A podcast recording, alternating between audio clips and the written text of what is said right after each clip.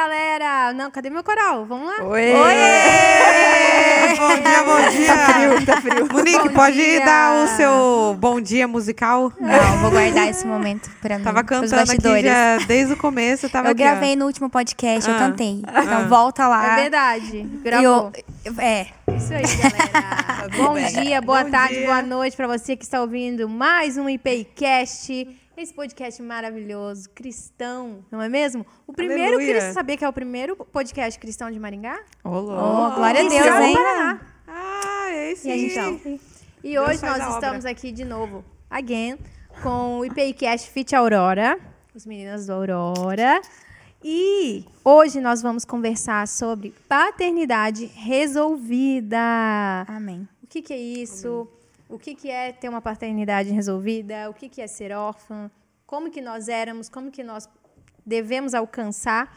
E eu vou começar com ela. Nossa discipuladora, nossa sábia discipuladora, tia A Eva de Bock. Maringá. A Eva de Maringá. Não, a, a Esther de Maringá. A Esther de Maringá, né? Que inclusive, pessoal da Aurora aí, as meninas da Aurora, Auroras, nós estamos focando no livro de Esther. Inclusive lá no Telegram estamos com todos os dias, que são 10 capítulos, né? Então estamos Dez há capítulos. 10 dias no grupo da Aurora, compartilhando cada capítulo com reflexões importantes sobre esse tema, sobre Esther. E aí nós, nós vamos linkar com Esther agora a orfandade. Vamos lá, Monique?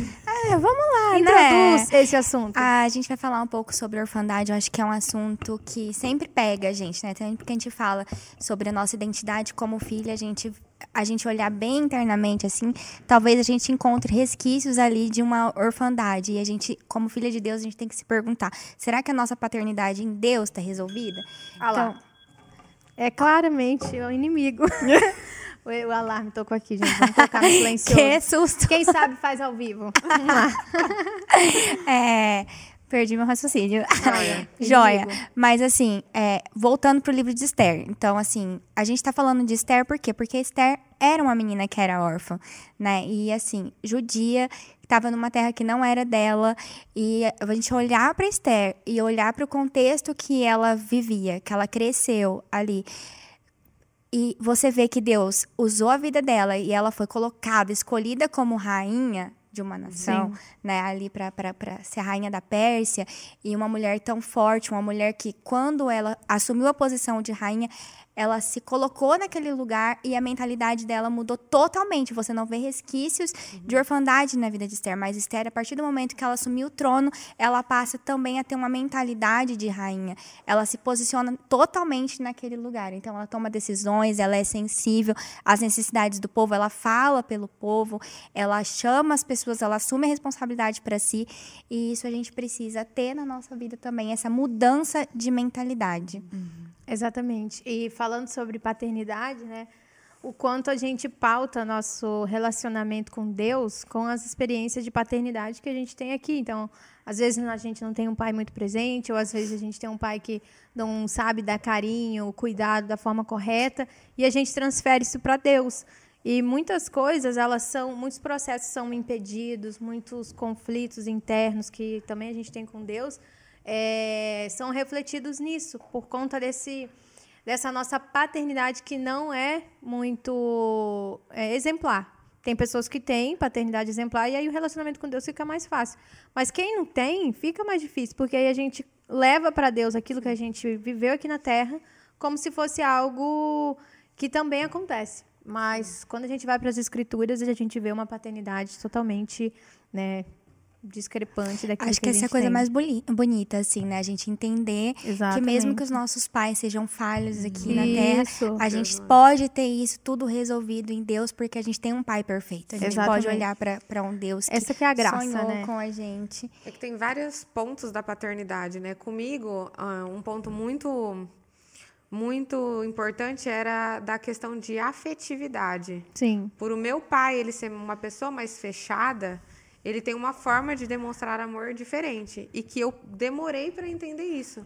Então eu sempre tive muita dificuldade de me enxergar como filha de Deus e a, aquela pessoa muito cuidada, muito amada, assim, de abraçar. Não que eu não sinta isso pelo meu pai, com certeza eu sinto, ele é tudo para mim, mas de uma forma diferente, que é essa paternidade, de um cuidado assim fora do comum. Então, quando as pessoas falavam, ah, você é filha amada, eu falei assim, ah, mas você está falando isso igual para todo mundo, né?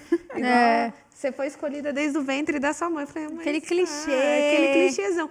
Só que quando você realmente, quando você entende isso de Deus, as coisas mudam. Nossa, total. Então, eu tinha muito essa dificuldade. E eu falei assim, Deus, eu quero me ver como filha. Eu quero me Sim. ver essa, essa filha amada, essa, esse carinho, esse cuidado. Eu quero ver isso de você.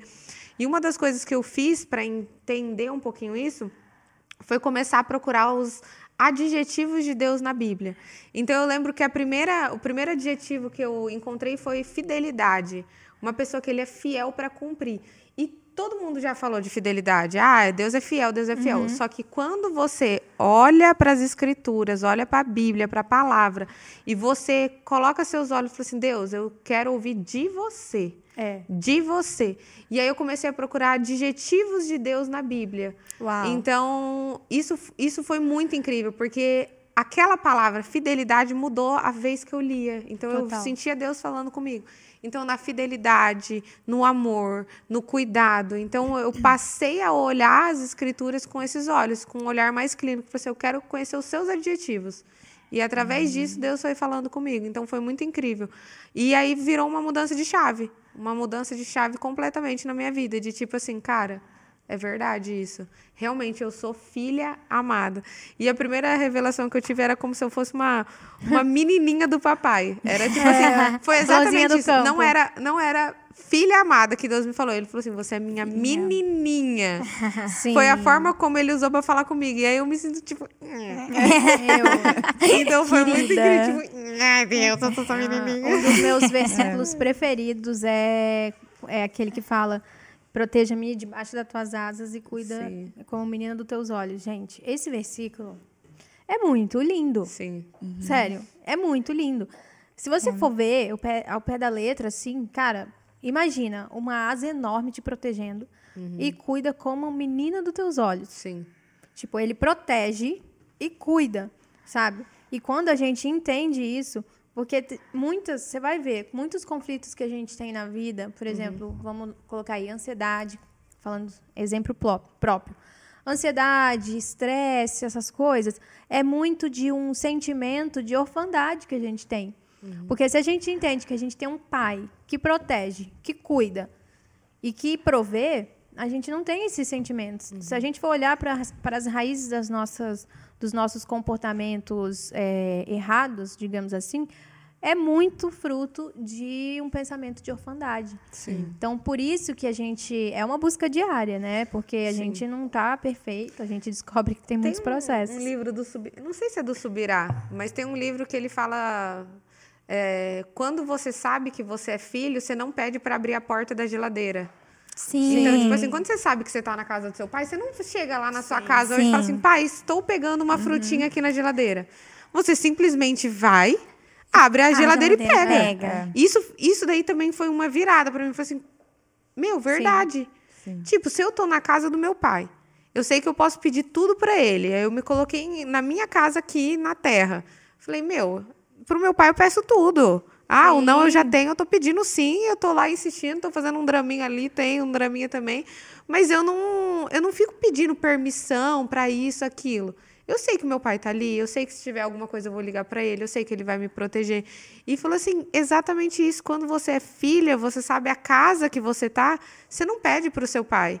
E aí é, essa essa analogia que ele usou era da questão de falou assim, tem tanta coisa na geladeira para você comer, você não fica passando fome. Uhum, tipo, Deus tem tantas coisas disponíveis para o filho para alimentar, para dar, e que quando você tá com fome, você não fica tipo assim, ai, será que ele vai me oferecer uma comida? Não, é. você vai lá e pega vai essa comida. Pega. Porque uhum. é seu pai te dando, ele não vai negar essa comida para você, esse alimento para você.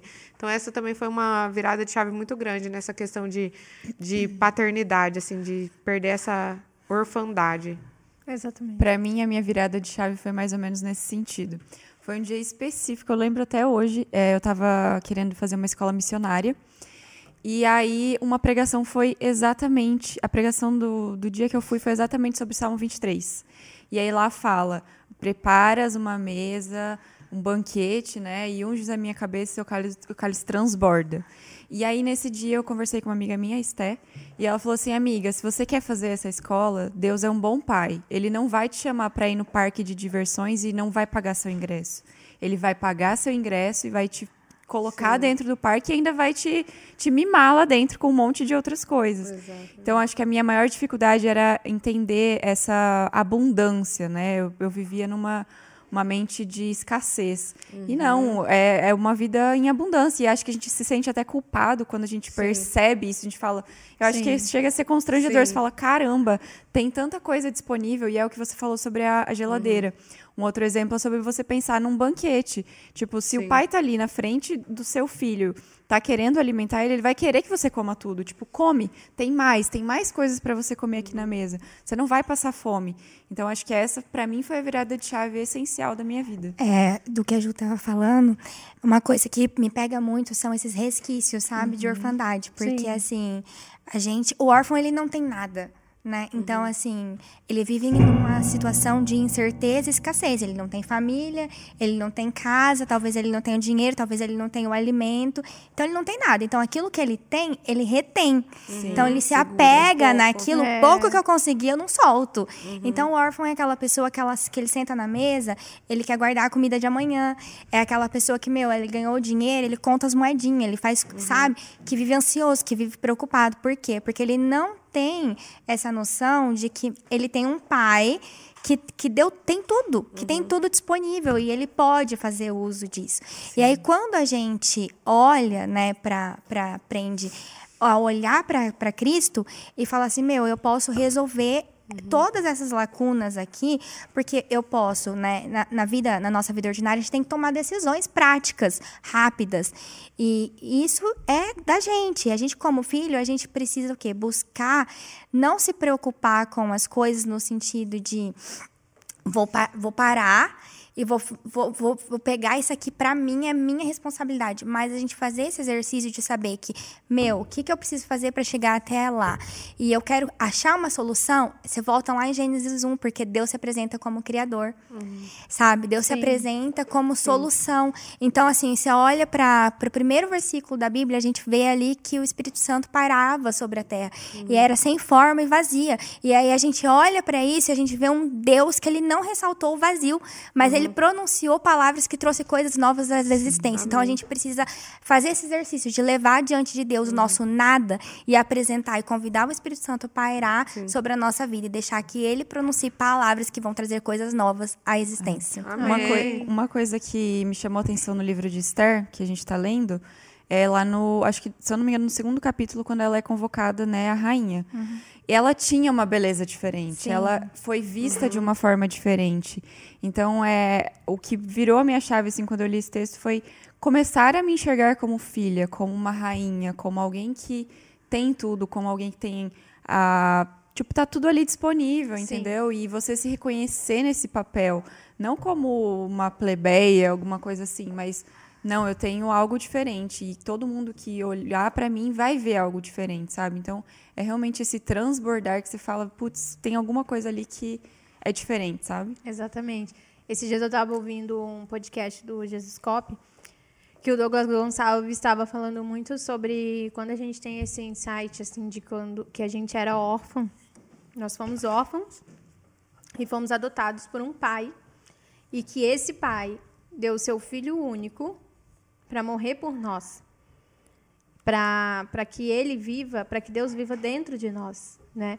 Então é uma coisa que quando a gente para para pensar assim que nós fomos adotados e que Ele deu o seu Filho único, primogênito, para morrer na cruz por nós, é uma, uma coisa que você fica assim, cara, é somente pela graça sim, mesmo, sim. porque a gente não consegue entender, não é cabível é, a não. quantidade de amor que Deus tem por nós. E, e quando a gente entende isso, cara, a gente entende e, e joga para todo, espalha para todas as áreas da, no, da nossa vida é, relacionamento, amizade, trabalho, família, todas as áreas, Deus quer excelência, Deus nos chama para excelência. Ele vai dar aquilo que a gente precisa. E a gente entendendo, né, também tendo essa, essa, esse coração ensinável. Como que é uma criança? A criança é dependente do pai. É, tem um, aquele livro um, Uma Vida com Propósitos, que, tem, que ele fala muito sobre isso. Aí, tá, aí. tá aqui. Uma Vida com Propósitos, ele fala muito sobre isso, que a gente tem que ter a mentalidade, assim, o coração ensinável de uma criança, igual tinha com o pai. Para atravessar a rua, a gente dava a mão. Sim. A gente perguntava as coisas, a gente tinha o coração ensinável. E o que Deus mais ama é isso, coração ensinável. Uhum. Um coração que é humilde, um coração que aprende com as coisas, aprende com Ele. E é muito a gente ter essa dependência dele, sabe? Porque quando a gente tiver essa dependência total dele, a gente não vai sofrer pelas coisas que a gente sofre no dia a dia, da, da forma que a gente sofre. Eu fico imaginando, cara, imagina você tendo um filho e você dá tudo de bom para ele, você protege ele de tudo, você faz tudo por ele, e aí ele fica ele vai numa piscina rasa e fala: "Pai, eu tô me afogando, tô me afogando, tô me afogando". E você tá assim: "Meu filho, calma. Ó, eu tô aqui e é só você pisar ali". Eu acho que é a mesma coisa que Deus que acontece com conosco assim, quando a gente está sofrendo, Deus fica assim: "Minha filha, você acalma o seu coração, eu tô aqui, sabe? Jesus no barco. É. é. Exatamente. Jesus tava dormindo no barco. Pra mim isso é uma Relaxa, pira. Tipo assim, mano, Jesus estava dormindo. E ele, ué, dormindo. mas por que vocês estão preocupados? No meio de uma tempestade. E ele lá, ó, tirando o cochilo. Eu amo. Mano, Jesus, Jesus é no barco, massa. numa tempestade. Sim. Sim. É muito, uma, muito. Eu vou contar um testemunho. Se você falar de Jesus no, no barco. Uh, que uma vez eu tava lendo tava lendo essa passagem de Jesus no barco. E eu tava, tipo assim, num momento de muita crise, assim, de por quê? E chorando, assim, muito desesperada com a situação. E aí eu via, eu li aquele texto, e aí eu vi os discípulos falando ali, né, indo acordar Jesus, e eu me senti muito assim, semelhante a eles, sabe? Assim, tipo assim, Jesus, Jesus, acorda, você tá aqui! Você tá, tá, Dá uma acordadinha aqui, aí, socorro, deixa o cochilinho pra depois. E aí eu, e aí eu fui orar e eu me senti muito assim, que eu falei, cara, eu não sou igual a eles, porque uhum. eles foram até Jesus. E, e aí eu me senti pior. Que eu falei assim, cara, é pior. Eu tô sendo pior que eles. Porque eu me vi numa situação, tipo, não é que eu não, não, não ache que Jesus pode fazer isso. Mas eu tô aqui diante de Deus, tipo assim, Deus, você não tá vendo o meu problema e você não tá fazendo nada. É, tá sabe? Deixando, você tá entendeu? deixando, eu tô aqui sofrendo e você não tá fazendo nada. Você tá no barco, mas e aí? eu tô passando pela tempestade do mesmo jeito. Faz alguma coisa agora. Acorda. E aí foi tipo assim, Chacoalha. Chacoalha, assim, sabe? Chacoalhando Jesus, É. cara. Ele assim, Não, e o melhor dessa... Pode finalizar, perdão. Não, é, é, é isso, sabe? Assim, aí você olha pra, pra, pra Deus e Deus fala assim, filha, você já viu que tipo, você não tá morrendo, né? E o melhor dessa passagem é que depois que ele acorda, né, ele, é, ele fala assim, venha, venha até mim, né, ele a- aparece assim sobre as águas, e aí ele fala, venha, venha até mim, e aí ele foca em Jesus e vai. Só que aí, quando ele desfoca, ele começa a se afundar. Não, não é essa. Não, uma outra passagem. Ah, essa é A outra, do, né? do Aí, Pedro. do Do Pedro. Pedro. Aí ele começa a se afundar. E eu acho muito legal que também é uma analogia que a gente pode fazer na nossa vida. Tipo, Quando a gente começa a olhar para as circunstâncias, quando a gente começa a olhar para a dimensão do mar, para a tempestade que está acontecendo, a gente perde o foco em Deus e a gente começa a se afundar. Cara, eu me, eu me vejo muito nessa passagem também, que tem muitas coisas, dificuldades, assim, que a gente passa no dia a dia, que a gente perde o foco em Deus e aí a gente começa a se afogar. Mas Deus está ali, ó, na tua frente, estendendo a mão, falando: meu filho, é só você olhar para mim. Só você olhar para mim, que as outras coisas não vão fazer falta. Sim. Maravilhoso, né? E aí você vê assim, Jesus, não só que ele tá ali, mas que ele sente prazer na nossa presença. E ele quer que a gente desfrute da presença dele, né? Que a gente se relacione com ele, que a gente tenha momentos com ele agradáveis, que a gente conte do nosso dia, que a gente compartilhe todas as coisas. E ele fala assim: Meu, fala, eu te ensino, eu te ajudo a pensar de modo diferente, pede ajuda. É Tipo assim, ó, Isso é, é uma pira, né? totalmente. Porque a gente não tem paciência pra nada. Nada. E Jesus. Isso, e tipo, a ué, gente. É, Tá vendo? a gente não. Esther. mega paciente, né? Nossa, ela, vai a gente Ela pensou, lá. ela esperou, ela, ela orou. Ela jejuou. Ela jejuou, ela teve uma espera ali, uma paciência e se Deus me fala isso, eu já tava, já tava lá. Falei, não, vamos aqui, a gente erra, faz de novo, erra. Não, ela esperou o momento certo, ela orou, ela jejuou. E Deus é a mesma coisa, a gente erra, pisa em falso, erra de novo e ele tá lá, não, calma, vem aqui que eu vou te ensinar agora, vem aqui. E a gente não tem paciência para nada. nada. Não tem paciência para esperar, não tem paciência para jejuar, não tem paciência para ouvir a voz dele. Não, não tem, tem, paciência, para esperar os processos não que a gente tem. precisa para esperar. os processos. E, é. e por aí vai, né? É, e é, é, cara, se a gente for ver, a gente, claro, a gente vive num mundo é, difícil, conturbado. Deus já falou que ia ser isso, que ia ser assim. Mas Jesus venceu o mundo. Né? Amém. Ele venceu o mundo. E a, se a gente se apega nisso, se a gente se apega nas coisas que, que ele tem, nas escrituras, a gente vive muito mais. O fardo fica muito mais leve. Uhum. Fica muito mais. Em tudo que a gente passa. Né? Sim. A gente tem um pai que cuida. Cara, pensa em todo problema, qualquer problema na tua vida. Hoje, você que está escutando a gente, que está assistindo, pensa em qualquer problema da tua vida, financeiro, ansiedade, depressão, qualquer. Pensa, você tem um pai que cuida. Isso já não traz um alívio no teu coração? Cara, tem. Com certeza. Vai trazer um alívio muito, muito forte no nosso coração. Sabe que também eu acho que Deus, como se a gente pensar né, na característica de um pai, é o pai completo, né? Ele também mima, mas também disciplina, também faz você passar por processos, uhum. não é uhum. porque ah, é meu pai que não vai ter uns, uns uhum. processos que a gente tem que passar. Então é a gente entender também, sabe, não se revoltar Sim. quando isso acontece, porque às vezes a gente fica, ué, mas por quê? Por que, que eu tenho que passar por isso? Por que Sim. isso? Por que, que isso não pode? Ou por que, que isso está na escritura? Sim. Mas não tem nada a ver. E às vezes a gente não pensa também que um pai, né, ele disciplina seu filho e, e não é porque ele tá tipo assim querendo que você sofra, mas é para te ensinar ou para te guardar Sim. de alguma coisa, pra né? Te guardar. Tem uma analogia. É um zelo, né? É, também acho que eu li em algum lugar, que é a criança tá brincando de bola, aí essa bola vai pro meio da rua e tá vindo um carro. Aí o pai vai correndo, pega ele pelo braço, puxa assim e fala: "Não faz isso". Tipo assim, olha pro lado. Cuidado e briga e a criança fica assim, tipo assim, meu, o que está acontecendo? E é tipo assim, o pai disciplinando a criança e protegendo contra um perigo que está vindo. Então, tipo, às vezes a gente não entende por que, que tá brigando é. comigo, por que, que tá me disciplinando. Sendo que Deus só está protegendo de algo que a gente não consegue ver. A gente não Exatamente. tem essa percepção, a gente não tem essa visão do todo. E ele tá te falando assim: calma aí, é pra cá, meu filho, vem aqui pro ladinho. Sim. Porque, ó, tem um carro vindo ali. É. E aí a gente não, a gente só quer pegar a bola e sair correndo é, a gente com a bola, quer, brincar. A gente quer ter o controle de é, tudo. A gente quer ter o tudo. controle de tudo. Quando foge um pouquinho do nosso controle, pode ver. Se a gente não Eu sai odeio. do eixo. Odeio. Se a gente não sai do eixo. Surto. Não, a surto. gente é ensinado. Ah, não tem controlar. A gente é ensinável a ser forte e, o tempo todo e uhum. a ser. A, a controlar tudo. Então, quando a gente vai para Deus assim, é, a gente é forte nele. Porque sim, ele nos dá força. Uhum. A gente é forte em Deus. O versículo fala: quando você está fraco, é aí que você está forte. Uhum. Porque sim. você entende a dependência de Deus. Na, na vida, teve uma pregação do, do Adilson aqui no, no culto, que foi uma vez que, nossa, essa pregação foi linda demais.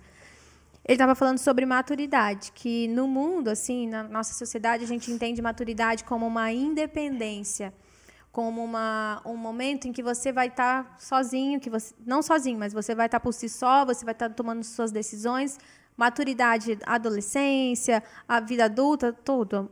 Agora, quando você vai para maturidade espiritual, é quando você entende a sua maior dependência de Deus.